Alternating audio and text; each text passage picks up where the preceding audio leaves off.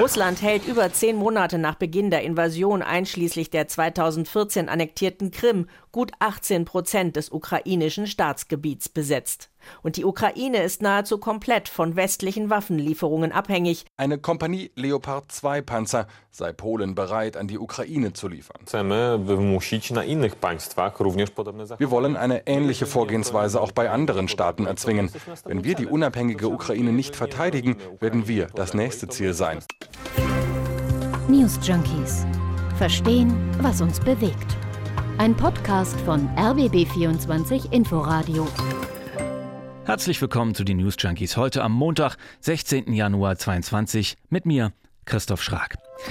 In den letzten Wochen sind aus aller Welt Nachrichten über Krisen auf uns eingeprasselt.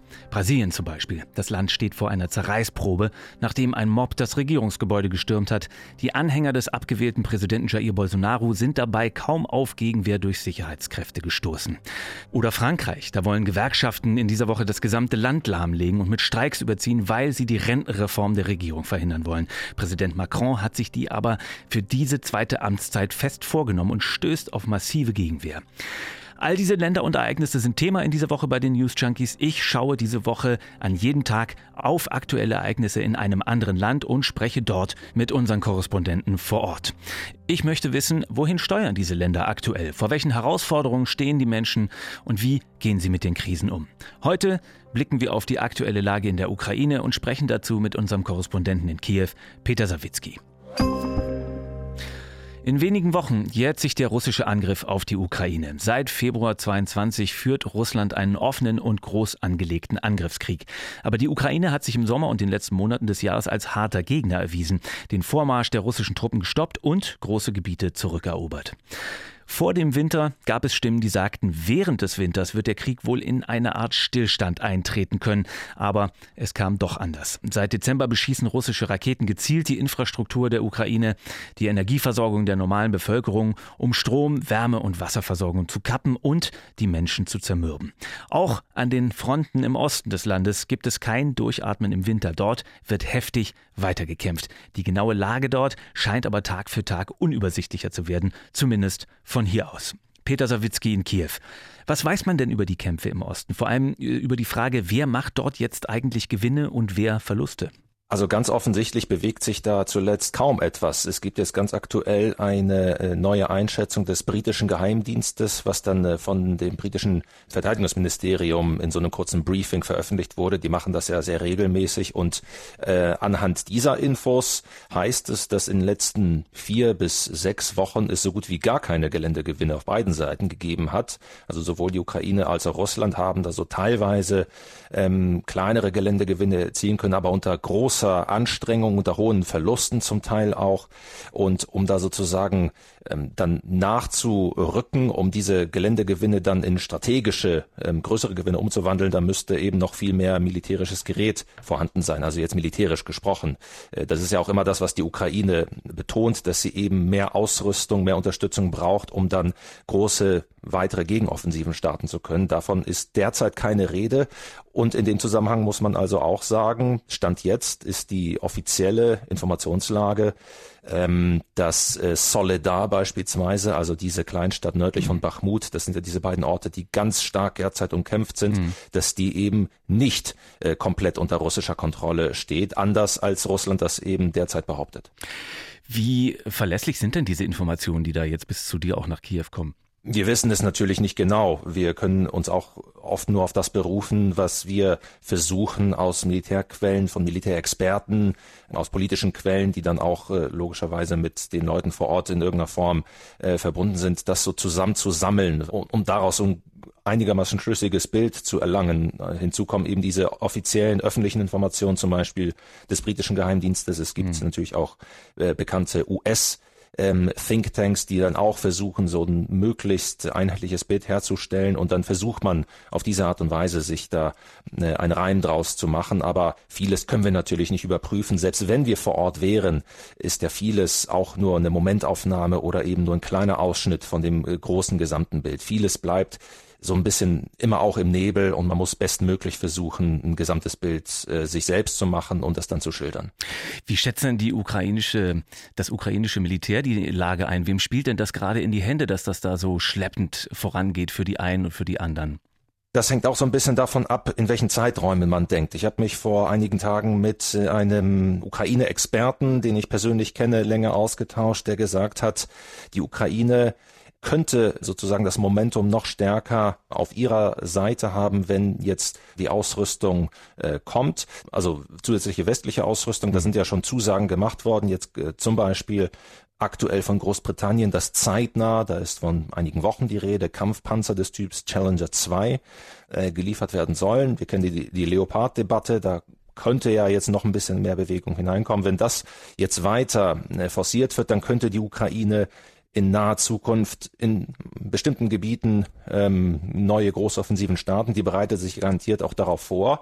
Gleichzeitig äh, tut Russland ja auch alles daran, um mindestens die eigenen Positionen zu halten und um, wenn wir uns Bachmut Solidar angucken, um zumindest ja symbolische Gewinne äh, zu erzielen, langfristig gesehen. Also da denken wir schon in den Zeitraum von mindestens äh, die, die, dem kommenden Jahr, vielleicht noch länger. Da hat mir dieser Experte gesagt, dass da Russland äh, potenziell im Vorteil wäre, weil wir dann nicht wissen, wie lange schafft es der Westen, die Ukraine weiter zu unterstützen, wie mhm. lange äh, schafft es die Ukraine, sich selbst äh, auch bestmöglich zu versorgen. Und in Russland, das sind Erkenntnisse zum Beispiel dieses Experten, aber auch viele anderer, setzt man darauf, ähm, dass der Krieg noch lange dauern wird und dass am Ende die Ukraine und der Westen gewissermaßen einknicken und Russland da den längeren Atem hat. Also Putin scheint, das hört man auch so ein bisschen, ja auch wenn Meldungen aus Russland hören, dass da die Bevölkerung durchaus auf einen langen Krieg eingestellt mhm. wird. Also äh, insofern bleibt es tatsächlich abzuwarten, was kurzfristig und was langfristig passiert.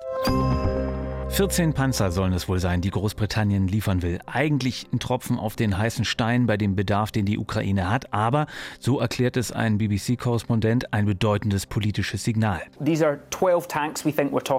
Ukraine hat deutlich gemacht, dass sie in etwa 300 Panzer braucht. Aber hier könnte die Zusage der britischen Regierung trotzdem äußerst wichtig sein, denn Großbritannien ist jetzt das erste NATO-Land, das Panzer liefert. Polen etwa würde auch gerne liefern, braucht dafür aber die Zustimmung von Deutschland. Deutschland hat aber bislang noch kein grünes Licht für diese Lieferung aus Polen gegeben. Und dort in Polen hat Regierungssprecher Piotr Müller zu den beabsichtigten Panzerlieferungen gesagt, sie wollen genau das erreichen, nämlich dass andere Länder nachziehen. Wir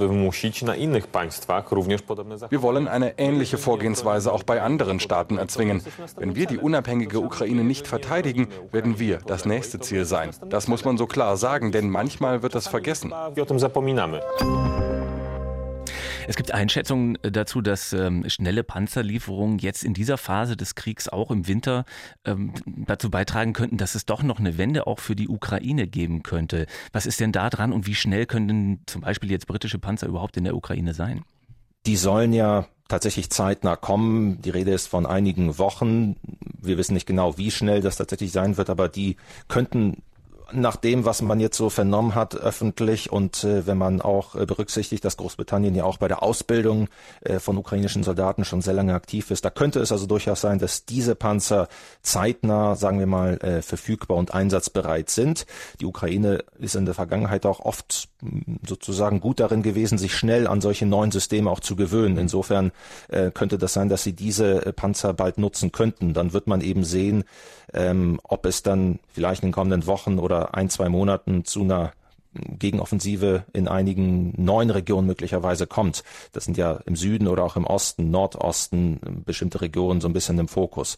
Äh, was weitere Geräte angeht, da kann ich mich nochmal auf dieses Gespräch äh, berufen, das ich mhm. da geführt habe. Da äh, wurde mir gesagt, dass auch Langstreckenraketen beziehungsweise Raketen einfach mit größerer Reichweite mindestens genauso wichtig wären, kurzfristig, mittelfristig, langfristig gesehen, um die Versorgung russischer Truppen zum Beispiel im Süden ähm, weiter zu unterbrechen und um damit auch mehr Druck auf Russland aufzubauen.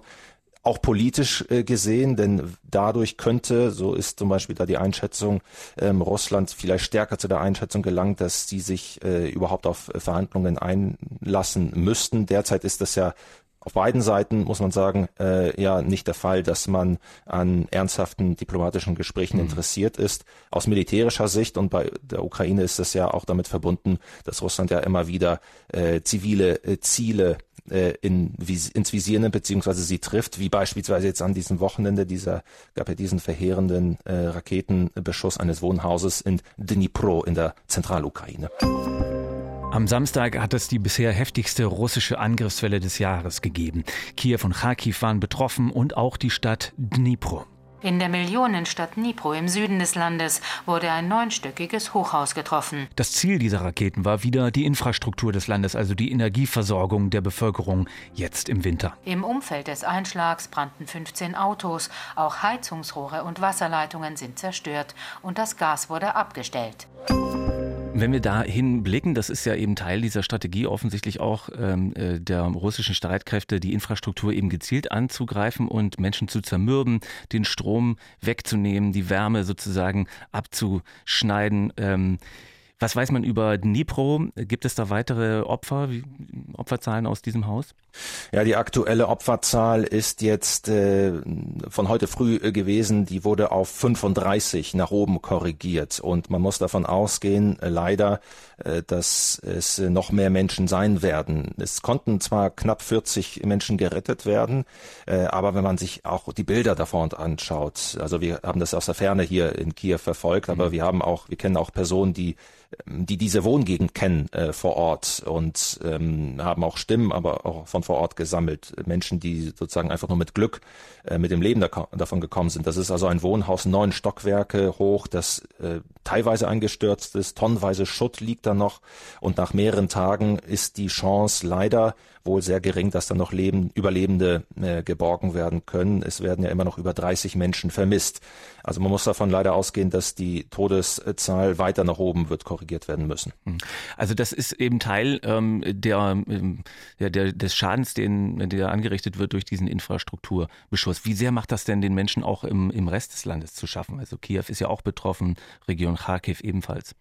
Ja, genau. Also was Kiew angeht, da kann man tatsächlich von vor Ort jetzt von den äh, vergangen, aus den vergangenen Tagen äh, berichten, dass ähm, naja, dass man auch so ein bisschen hier äh, sich wieder darauf rückbesinnen musste, dass die Situation hier auch potenziell jederzeit gefährlich werden kann. Mhm. Es gab am Samstag hier zweimal Luftalarm, einmal morgens, einmal nachmittags. Es gab auch Explosionen, die sehr äh, stark zu vernehmen waren.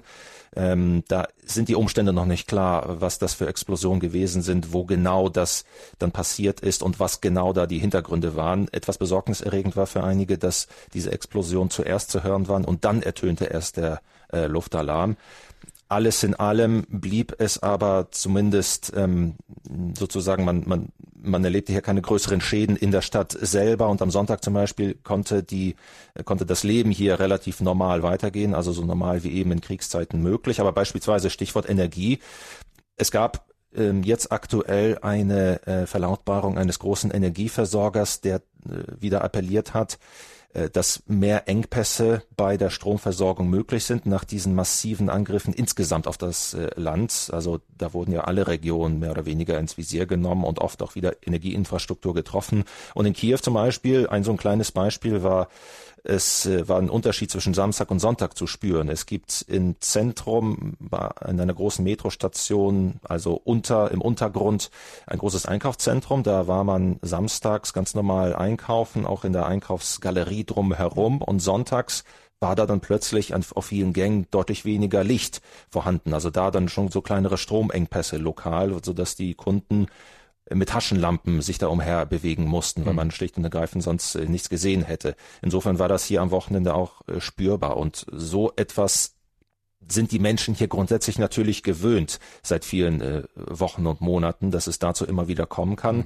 Privat haben sich viele Menschen tatsächlich immer mehr mit auch mit mobilen, äh, mit einer mobilen Stromversorgung eingedeckt und sind da in ihrem Alltag zu Hause so ein bisschen unabhängiger geworden und an sich war die ist so ein bisschen der Eindruck, den man hier gewinnt, dass die Stromversorgungslage sich etwas stabilisiert hat. Also es kommt hier nicht mehr ganz so oft zu Notstromausfällen, die dann teilweise den ganzen Tag oder länger dauern. Man wird sehen, ob das jetzt nach den Angriffen an dem Wochenende, die es ja im ganzen Land gegeben hat, auch auf die Energieinfrastruktur, ob sich das jetzt wieder etwas verschärft. Das ist zumindest die Warnung eines großen Energieversorgers, der gesagt hat, man wird sich auf größere Engpässe jetzt wieder einstellen müssen. Russland will weitere 500.000 Soldaten möglicherweise schicken. Wir haben vorhin schon darüber gesprochen, dass die Geländegewinne im Osten momentan äh, hin und her gehen, dass es kein wirkliches Vorankommen äh, gibt. Äh, mit dem im Hintergrund und gerade auch mit Blick auf die Menschen im Osten, was denken denn die Menschen momentan, wie lange sie diesen Krieg überhaupt noch ertragen müssen? Machen sich die Leute darüber Gedanken, wie lange das noch geht alles?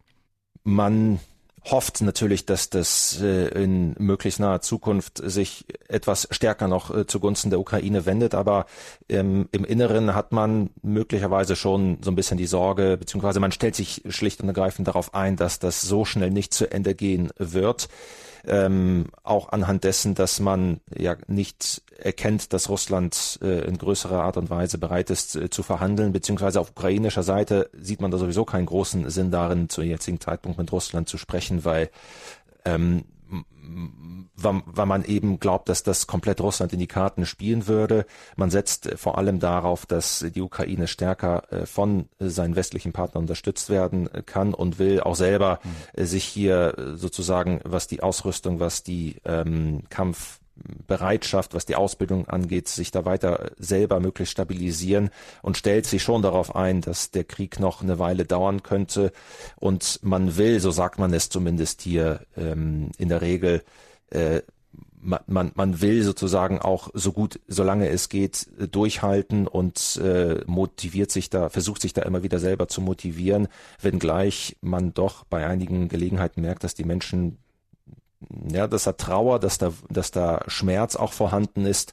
Am Wochenende waren wir zum Beispiel zwischendurch zwischen den Luftalarmen bei einer Trauerfeier für einen gefallenen Soldaten, der in Mariupol gekämpft hatte, der ist, äh, dessen Leichnam ist erst vor kurzem nach Kiew gebracht worden und das war eine sehr bewegende ähm, ein sehr bewegender Moment, eine sehr äh, bewegende ähm, Stimmung, die da geherrscht hat. Viele hundert Menschen, die auch die Familie des gefallenen Soldaten überhaupt nicht kannten, die sind dahin gekommen, um zusammen zu trauern, auch um sich zusammen ähm, Mut zuzusprechen, zu stärken. Aber da hat man schon gespürt, dass er tief drinnen in den Menschen, dass da sehr viel Schmerz äh, vorhanden ist und man sich da so ein bisschen fragt, ja, wie viel äh, kann man tatsächlich so viel auch emotional aushalten oder ob es Russland schaffen könnte, diese Menschen in irgendeiner Form doch zu zermürben. Das bleibt tatsächlich auch abzuwarten, wie viel Kraft die Menschen in der Ukraine tatsächlich haben. Sie selber sagen aber zumindest, äh, wenn man sie darauf anspricht, dass sie so lange durchhalten wollen, durchhalten werden, wie, so lange wie es nötig ist. Vielen Dank, Peter Sawicki nach Kiew und alles Gute. Danke sehr. Wie die Menschen in der Ukraine mit dem Krieg täglich umgehen, wie sie etwa Weihnachten gefeiert haben oder wie es Geflüchteten ergeht oder Soldaten auf der einen wie der anderen Seite, das beleuchtet seit Beginn des Kriegs der wöchentliche Podcast der ARD. Alles ist anders, Leben mit dem Krieg. Das war's für heute. Gedanken und Feedback zum Thema sind hier herzlich willkommen, wie immer unter der E-Mail-Adresse newsjunkies at rbb24inforadio.de. Mein Name ist Christoph Schrag. Ich verabschiede mich. Bis morgen. News Junkies. Verstehen, was uns bewegt. Ein Podcast von RBB24 Inforadio. Wir lieben das Warum.